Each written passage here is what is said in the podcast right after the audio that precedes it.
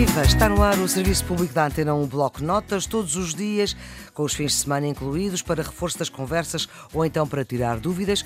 Vamos falar com especialistas sobre as matérias que vão ser examinadas neste ano letivo estranho, atípico, 2019-2020. O Bloco Notas da Antena 1 escolheu dois livros que fazem parte da leitura obrigatória para o 12 ano. Relembro que o português de 12 ano junta as matérias dos três anos do secundário, do 10, 11 e 12 é muita matéria, efetivamente. E falamos de um autor obrigatório, que é o Nobel da Literatura, José Saramago. Estamos esta tarde com Carlos Reis. Ele é um dos maiores especialistas portugueses em literatura uh, do CUR. Carlos Reis é professor catedrático da Faculdade de Letras da Universidade de Coimbra. Vamos esta tarde, professor, muito obrigada pela sua disponibilidade para poder dar a quem nos ouve e, sobretudo, àqueles que estão a preparar para o exame uma ajuda agora sobre esta história do Memorial do Convento, que é um livro que eu começava já a nossa conversa, professor, é um livro que depois de se pegar é muito difícil despegar. É verdade, e ainda bem que assim é, porque no fundo esse é o, o segredo e a magia de todas as grandes narrativas. Hum. Começa-se e só se acaba quando se chega ao final. Hum. Se não for assim, alguma coisa de errado passa-se com essa narrativa. O, o, Memorial do Convento é isso e é isso sobretudo. Qual foi a última Porque, vez que o leu? Olha, a última vez que o li foi talvez há uns três anos por razões, enfim, académicas, de Sim. trabalho académico. Porque e nessa altura apercebi-me disso de novo. Certo. Exatamente, havia o Congresso. E nessa altura apercebi-me disso de novo. Quer dizer, nós começamos a ler uma história que de certa forma já conhecíamos ou sabíamos que existia, quer dizer, a história da construção do hum. convento, etc. Mas depois apercebemos de que aquela história é muitas outras histórias. Histórias humanas, histórias uhum. pessoais, histórias de gente desconhecida. Antes ainda de entrarmos na história concretamente do livro, o que é que este livro tem tão de extraordinário que fez, primeiro, concentrar as atenções na obra de José Saramago, porque foi a partir deste uhum. livro que, claro.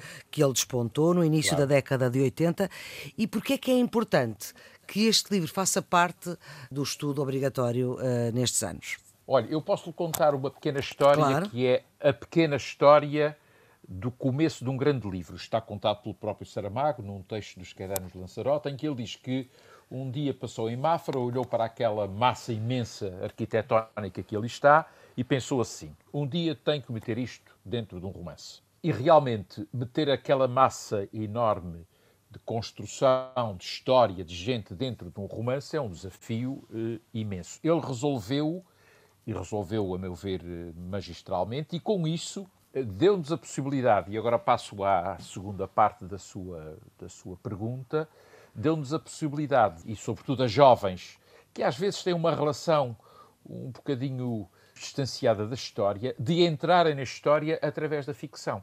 Exatamente. E é este, por assim dizer, o grande segredo do Saramago, é reescrever a história através da ficção. Não foi ele o único que fez isso, evidentemente, claro. mas naquele caso fê-lo, repito, de forma magistral.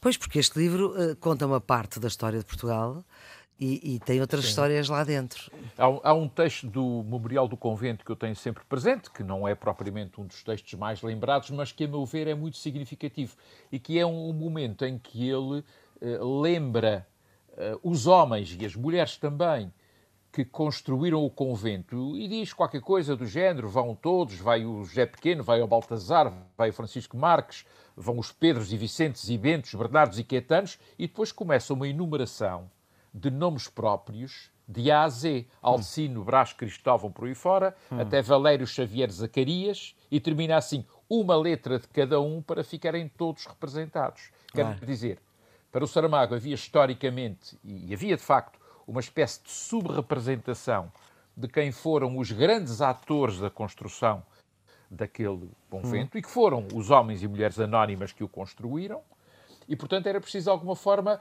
reverter, reescrever, reclamar, e este termo também hum. tem a sua história, reclamar aquela história e eh, mostrar que, diferentemente do que dizia a história oficial, quando eu aprendi história na instrução primária, como se dizia então, quem uhum. foi que construiu o convento de Mafra? Foi Dom João V. Não foi, não.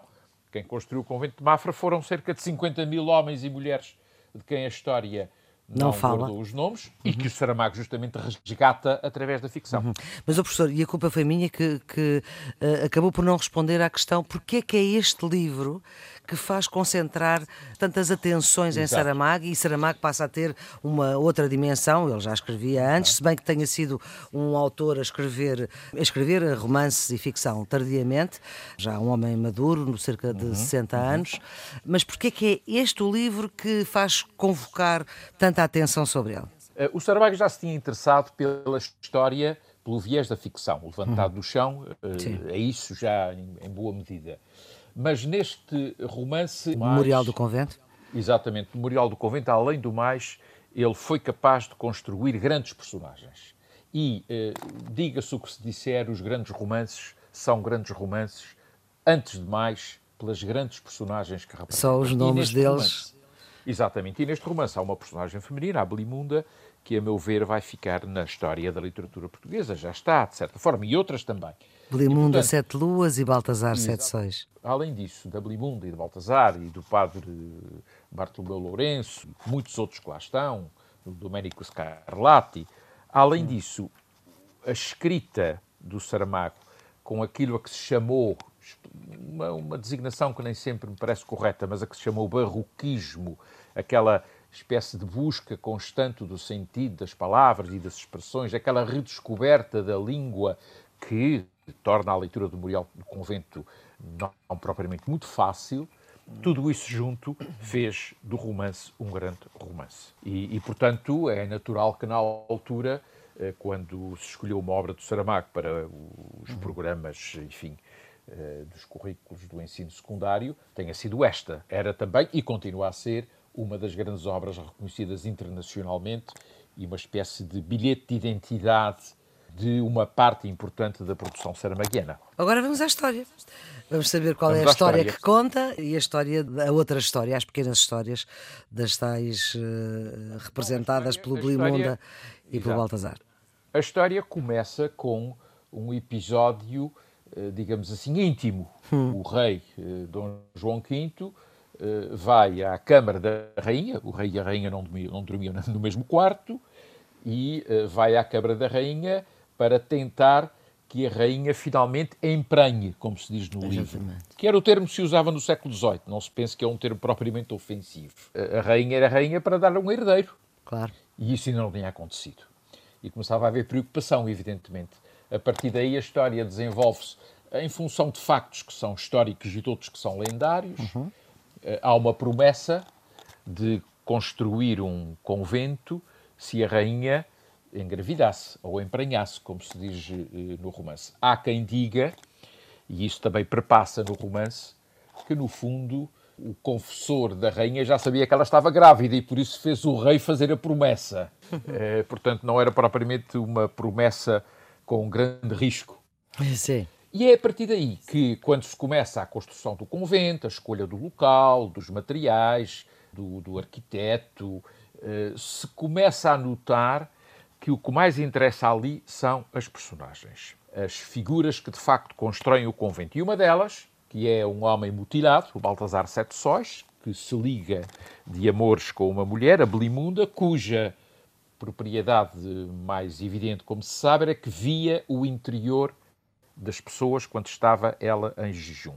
Ora, isto abre um sentido importante no romance que é o sermos capazes de ver o que não está à vista. E é por isso que se escreve o romance. O que não está à vista uhum. é muito do que há ali de sonho, de desejo, de protagonistas escondidos, de vontade de ir além do que é palpável. E é aqui que entra a passarola. O padre Bartolomeu Lourenço há de construir uma passarola com a ajuda do Baltazar Sete Sóis e da Blimunda. Essa passarola há de subir aos céus e daí vê-se Mafra e vê-se a Terra de uma perspectiva completamente diferente. Como quem diz, é preciso olhar a Terra, os homens e as mulheres, de outro ponto de vista. Bom, a história cruza-se também, como se sabe, com o tempo da Inquisição, com a intolerância religiosa, e eh, no final do romance, já no, nas últimas páginas, no último, nos últimos capítulos, eh, Belimunda parte em busca de Baltazar, e toda a grande narrativa é feita também de busca, de viagem, de digressão. uhum. até que ele reaparece, reaparece com um conjunto de condenados. Esses condenados são uh, supliciados na fogueira, a Belimunda uh, assiste, e que, o que se sabe é que, no fundo, fica o espírito de Baltasar Sete Sóis Exatamente. e aquele amor não acaba. E, portanto, é também uma grande história de amor, como outra não tinha sido vivida em nenhum romance do Saramago. Deixe-me perguntar, professor Carlos Reis, uh, um aluno que neste momento está a estudar para o exame de português, o que é que é o essencial? O que é que ele tem mesmo que poder transpor? Claro que o exame não é só sobre o memorial do convento, portanto, e não, não imaginamos quais as perguntas que possam vir a ser feitas. Mas o que é que é essencial para quem tem um exame pela frente compreender deste livro? Olha, eh, há muitas linhas de compreensão possíveis, claro. mas eu permito-me destacar uma. A questão do sonho a questão da possibilidade de vermos além do palpável, a questão de não ficarmos por aquilo que é parece. concreto e que é material, por aquilo que parece, exatamente, pelas aparências.